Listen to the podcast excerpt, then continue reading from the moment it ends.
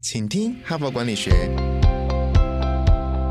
在这里，我们希望用轻松无负担的方式与你分享最新管理新知，打造属于你的哈佛 DNA。我是节目主持人杨玛丽 Mary。大家好，时间过得好快哦，又来到新一周的单元哈，感觉好像才刚录完上一周，现在又礼拜一了哈。那我每天呢在这里跟大家分享哈佛商业评论的文章哦，感觉好像文章永远讲不完哦，主题实在是太多了哈。那我今天呢预计跟大家分享的主题呢，就这一周的主题是如何打造品牌哈，到底品牌是什么？企业品牌又要怎么打造哈？我觉得这个主题好像很早就分享过，但是我仔细一看，诶，还真的还没有谈。谈过这个主题哦，可见我们哈佛商业评论上的文章哦多么的多元。那么我回顾过去呢，我曾经在二十二周的时候，也就是一年前哦，我曾经谈过一个主题叫如何打造个人品牌哈，所以那个时候强调是个人品牌。那那个时候呢，我也邀请到这个台湾 Parkes 的一姐了哈，吴淡如来跟我们的节目分享分享他是怎么打造他的个人品牌哈。那时间呢，整整过了一年哦，五十周以后嘛，好，现在。七十几周了哈，我今天呢再回到品牌这个主题，但是呢我就不是谈个人品牌，我今天要谈的是企业的品牌哈，就是说一家公司其实也是一个品牌，比如说你的公司的名称叫什么？是台积电还是红海？人家听到这你的公司的名称的时候，是不是会马上浮现一个印象？哦，这是一个怎样的公司？比如说它是生产什么产品啊？它的品牌的特性是怎样啊？是高价位还是低价位啊？是一个个性化的品牌呢？很高档的品牌的？等等，就是想到这家公司呢，会想到什么形象？哈，这就是你的企业的品牌哈。有的人叫做雇主品牌，当如果用在人力市场的话，就是你的雇主品牌如何？就是大家都要招募员工嘛。我的雇主品牌如果更高，我就更容易吸引到员工哈。那么我今天要分享的这篇文章啊，可以说是《哈佛商业评论》上一个非常重要的作者。这个作者呢，也担任过《哈佛商业评论》的总编辑跟编辑委员会的主席。他年纪呢其实蛮长的，他今年已经八十七岁了哈，但是他还是非常的活跃。他是哈佛商学院的行销跟沟通的荣誉讲座教授，他的专长呢就是研究品牌行销跟广。告哈，所以呢，他在这个领域呢，真的很权威。那这篇文章呢，发表在两年多前哈，其实没有很久以前啊，他是跟瑞典的隆德大学的一个经济与管理学院的副教授合作哈。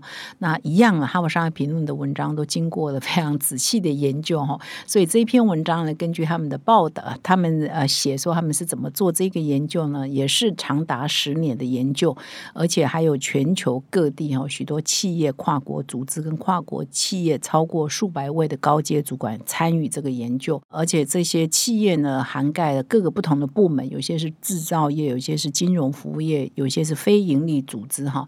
那浓缩哈，整理出一个精华，就是企业的品牌识别矩阵哈。所以这一篇文章呢，主要是来谈企业品牌是怎么去定义企业品牌，或者是你企业如果觉得你的品牌印象呢还不明确的话，你到底怎么样去找出你自己的品牌？特色哈，对内以及对外，还有对你的消消费者、对你的上下游供应链、对你的投资人做沟通哦。所以这篇文章呢，也是这两位学者长达十年哈，经过这么缜密的研究，才可以发表这一篇文章。那这篇文章的标题呢，叫做“企业的品牌代表什么？”哈，What does your corporate brand stand for？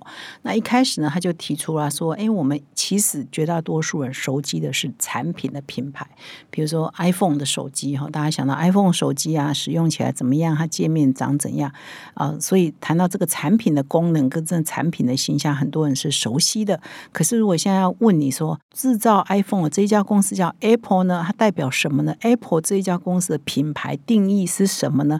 可能比较多的人就比较不清楚了，因为 iPhone。这个产品我每天在用嘛哈，那么车子也是一样，你可能开 Toyota，你可能开 BMW 或者开 Benz 哈，不管你开什么车，你可能对车子本身你是很了解的哦，Toyota 的车就是怎么怎么样，但是对 Toyota 这家公司呢，啊，你可能的印象呢就比较模模糊糊哈，就是不太知道这家公司到底呃代表什么印象啊，这家公司的品牌定位是什么哈，所以啊，很多人对产品背后的公司呢，其实呢多半人呢是比较陌生的哈，但事实上，公司的品牌对一家企业来讲是非常重要的，尤其现在，比如说我们在大缺工的时代。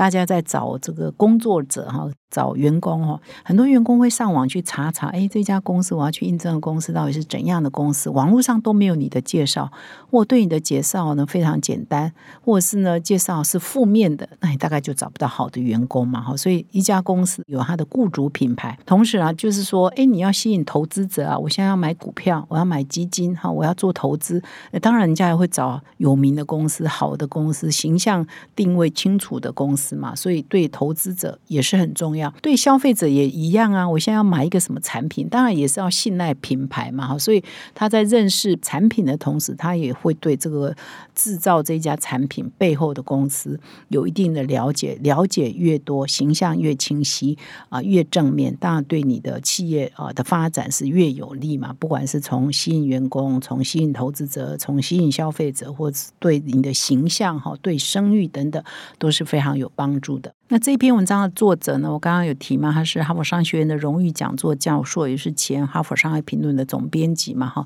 从他的文章的内文呢，就可以看得出来，就是说他经常接受各大企业的委托。去厘清各大企业的品牌 DNA 哈，就是他们的品牌特色是什么？到底我们的公司这个公司的名称哈，给大家的印象是什么？对内又应该怎么沟通？要怎么跟员工说？诶，我们是一个什么样的公司都讲不清楚的时候呢，就会常常找这个教授呢去做他们的顾问哈，帮他们做诊断。所以他的文章呢，举好多好多他辅导过企业的案例哈，这个呢。其实还不限企业哦，比如说，呃，这个诺贝尔奖呢，也是他的辅导的对象哦。我也是看了这篇文章才知道，说哦，诺贝尔奖不是一个基金会哈，啊，一个独立机构选出来的。每年的诺贝尔奖得主是有四个独立机构选的哦，有一个是瑞典皇家科学院，一个是挪威诺贝尔委员会，一个是卡罗林斯卡学院，一个是瑞典学院哦，所以应该是这不同的单位呢，他们呢选出。出来就说他们各自负责不同的奖项的遴选哈，所以呢，他们之前呢也有一些挣扎哈，也有一些搞不清楚，就是啊我们。各个委员会、各个学院各有特色、各有历史、各有发展的轨迹。可是我们合在一起变成一个诺贝尔奖的遴选委员会，到底我们有没有共同的企业识别？我们有共同的品牌 DNA 有没有呢？啊，也是找了这篇文章的作者教授呢去帮他们厘清的哈。后来他们就决定了，经过了一段时间的研究之后，他们就说：，哎，我们这个诺贝尔奖核心哈，这四个单位各有一个。自己原来成立的宗旨，可是呢，当他们集合起来变成一个诺贝尔委员会的时候呢，他这个诺贝尔奖的这个核心呢，就是要寻找那些为人类带来重大贡献的人。哦，颁奖就是颁给这些人，所以他到最后找出来的品牌核心就是这个。那这里呢，也举了另外一家公司哈做例子哈。那这家公司呢是 Volvo 哈，大家都知道富豪集团，它的年营收规模呢有三百五十亿欧元哈，真的是非常的高哈，等于几兆台币了。那么这公司呢，集团呢非常的大，它下面呢有各种的产品，然后有我们比较熟悉的可能是轿车、房轿车，事实上它也有卡车，它也有船。船舶，它也有建筑相关的设备、机具的公司，它也有工业用的引擎等等哈。所以他在二零一六年的时候有一个执行长新上任呢，诶，他就把公司的组织进一步再拆解哈啊，卡车的品牌呢，它原来下面的卡车品牌也很多，有的叫 Volvo，有的叫 Mac，有的叫雷诺，的叫 UD 哈，就不同的卡车品牌都分拆了。那因为越拆越细之后呢，大家就忘了，诶，他到底这家集团呢，就富豪集团到底是一个怎样的？集团啊，这个母公司的品牌的识别变得呢非常的尴尬，变得没有人认识哈，因为你都把公司拆出去了嘛，越大的公司可能越有这个问题，所以那个时候呢，也是请了这篇文章的教授来协助他们啊，来寻找 Volvo 新的品牌定位到底是什么。那么不管是协助这么大的集团，像 Volvo 三百五十亿欧元的营业额，还是协助一个非常有名的 NGO 团体诺贝尔奖哈，其实上呢，这两位教授已经研发了长达达十年，他们就研发出一套叫企业品牌识别矩阵。我刚好稍微念过嘛，哈。那这个矩阵呢，一共有九宫格，哈，就是企业品牌的矩阵九宫格，哈，这就是这一篇文章的牛肉了，哈。要学习的知识就在这个九宫格里，哈。他到底研究了这么久，研发出怎么样的九宫格？那他说，他不管他去辅导很大的企业或 NGO 或比较小的企业等等，他都是依据这个九宫格这个逻辑、这个学理来协助不不同的企业跟组织呢，找到他们的企业品牌识别，哈。如果你现在有纸跟笔呢？因为我接下来就要讲这一篇文章的九宫格是哪九宫格哈？有可能你听过之后呢，还是要记在心里哈。底层是什么？中层是什么？上层是什么？你才有办法再听下来哈。所以如果你现在刚好在书桌前啊，在桌子旁边有纸跟笔啊，我非常鼓励你把它写下来。但是你如果现在正好在开车啊、走路啊、做家事等等，那就没办法哈。你就是尽量接下来要仔细听哦。那九个格子呢？我现在用说的哈，那一边说一边要画面哈，是比较辛苦的，所以各位一定要跟上哈。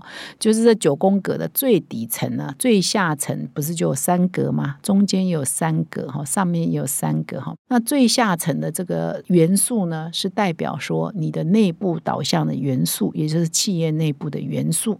那么中层呢是。对内跟对外的元素都会用到这个中层的元素，也就是中间呢，哈，中间这一层哈，不是也有三个格子吗？那最上面呢也有三个格子，而这最上面这三个格子是你企业对外哈比较常用的一些元素哈，所以变成最下层、底层、中间这一层跟最上层各代表不同的意义哈。那么最下层哈，也就是企业内部导向的元素，包括什么呢？你把它写下来。第一个左边第一个是代表使命跟愿景，哈，就是这家公司的使命跟愿景，它是用什么来驱动员工哈每天努力的做事哈。那么中间的最下面这个格子是回答组织的文化哈，工作态度是什么啊？工作方式是什么啊？同事之间的我企业文化是怎么样？哈，这是中间下面这一个格子。那么最右下角这个格子呢，就是我们这家企业的能力是什么？哈，我们最擅长做什么？啊，所以呢，已经有一个叫使命，一个叫文化，从左到右，使命。文化跟能力哈，比如说我的能力就是我可以做最好的手机呀，或者我提供第一流的服务啊，最安全的医疗啊等等哈，这是你的能力。那文化就是啊，我们的工作环境啊，同仁之间很和谐哈，大家都非常团队合作等等，就是企业文化，这是最下面这一层。希望你有跟上哈。那么现在呢，他就跳到最上面这一层哈，也就是企业。给外部的人的看法哈，给他们留下什么印象哈？第一个就是我们的价值主张，就是左边最上面的这一格呢，我们靠什么来吸引我们的顾客？比如说我是最高品质的，或者我是性价比最高的，就是你的价值主张。那么九宫格的中间啊，最上面那个呢是关系哈，我们跟利害关系人的关系是什么？这个叫关系哈。那么最右上角那个就是我们的定位，我们的产品在市场上的定位是什么？比如说，在左上角这个价值主张，我们如果举 Nike 为例的话，它是协助顾客呢尽量去达成个人的最佳运动的表现嘛，这就是 Nike 这个产品的价值主张啊，就会体现在它的产品的价值上。这就是每一家公司要找到你的价值主张哈。那中间这一层呢，从最左边开始呢，它是表达哈。其实中间这一层有一点呃里应外合哈，内部也好，外部也好，都要兼。顾的哈，所以最左边这一个呢，它代表的是表达，我们用什么样独特的方式来沟沟通跟表达我们自己，哦，让别人从远处就可以认得我们。好，对内对外，你也要跟员工沟通，你要跟你的消费者沟通，你要跟你的投资者沟通嘛。所以最左边呢是表达，那么整个品牌九宫格最中间呢，就是你的品牌核心，可以用哪一句话来总结说明我们品牌所代表的意义跟价值观是什么？所以刚刚我有提到了，像这个诺贝尔奖哈，他不是请这位教授去帮他们做诊断吗？那他找到这个品牌核心，就是说我们要为人类带来最重大的贡献哈，这就是他品牌的核心。他要寻找的得主，也就是要为人类带来最重大贡献的这一群人。那么中间最右边呢，就是我们的性格哈，我们是结合哪些怎样的人类的性格跟特质，可以用来形成我们的企业性格哈，这就是最右边的哈。所以一共九宫格呢，我如果啊再把九个元素再念一次呢，各位听众就听一下啊，最上面啊从左到右价值主张关系定位，最中间从左到右表达品牌核心性格，最下面从左到右就使命与愿景、文化跟能力哈，所以一共有九大元素来决定我们的品牌性格、品牌九宫格。那么，当这位教授他在辅导很多企业做企业的品牌认同的时候，其实常常都要开 workshop 哈。workshop 常常就是有各部门的高阶主管，不会只有 CEO 了，就是有很多高阶主管一起来讨论，大家要共识啊，对内对外都要共识嘛哈。那九个格子呢，就逐一讨论啊，比如说要问大家，我们的这个使命是什么，大家要讨论。我们的文化是什么？大家要讨论。诶，我们的能力哈，我们呃超越别人最独特的能力是什么？大家要讨论。所以每一个格子呢都可以讨论。相信我，你如果愿意讨论的话，可以讨论一天一夜都没有结论了。重点是都没有结论，因为好像在可以那也可以哈。所以他这里就提供了一个讨论的原则了。第一就是最好一句话就可以直截了当表达。比如说他这边就举例啊，比如星巴克描述自己的使命呢，就是说。孕育并且激发人文的精神啊，到每一个人、每一个咖啡、每一个社区哈，就是很简单的一句话，然后直截了当，就是听了就懂，不要说想老半天啊，拐弯抹角哈，太间接、太抽象，而且要寻找你最有特色的部分。第四要保持真诚，第五就是寻找永恒的，就是说你现在下了这个使命，或或者是文化，或者是品牌性格，不要说哎五年后过时了啊，最好这一句话呢是可以长长久久的哈，是可以呃持续下去的，历久不衰的哈，所以要寻找永恒的事物哈。我现在举几个例子哈，比如说我们九宫格里头不是有一个叫关系吗？哈，最中间最上面这一个哈叫关系哈，那么在挪威的首都。奥斯陆奥斯陆呢，有这边举的例子啊，就是有一家新开幕的饭店，就这么形容他跟顾客的关系啊，他就说：我们对待摇滚明星如客人。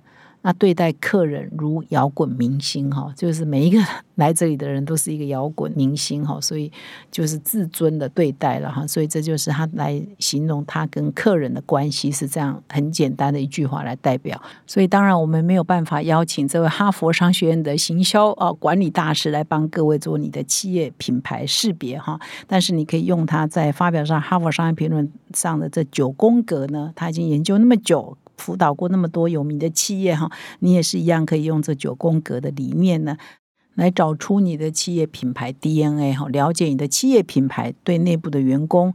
对你的消费者，对一般的社会大众，对你的投资者代表什么？哈，找出你的品牌 DNA 哈。这个现在在这个大缺工的年代哈，在很重视企业品牌 ESG 的时代，企业品牌是比过去更是重要了哈。不是只有你的产品好而已，你的企业本身所代表的这个形象也一样非常关键哈。所以今天呢是主要的分享，我明天甚至后天呢可能都还会延伸这一篇文章的其他的内容，因为这篇文章。真真的是非常有牛肉哈，内容非常的扎实哈，所以需要再多延伸一点哈，所以希望各位听众明天继续回来。最后呢，我要特别推荐哈佛线上学院 P.O.C 呢，给各位企业界的听众哈。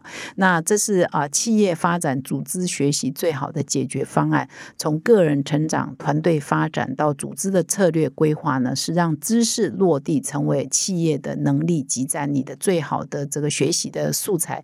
请到说明栏了解更多。感谢你的收听。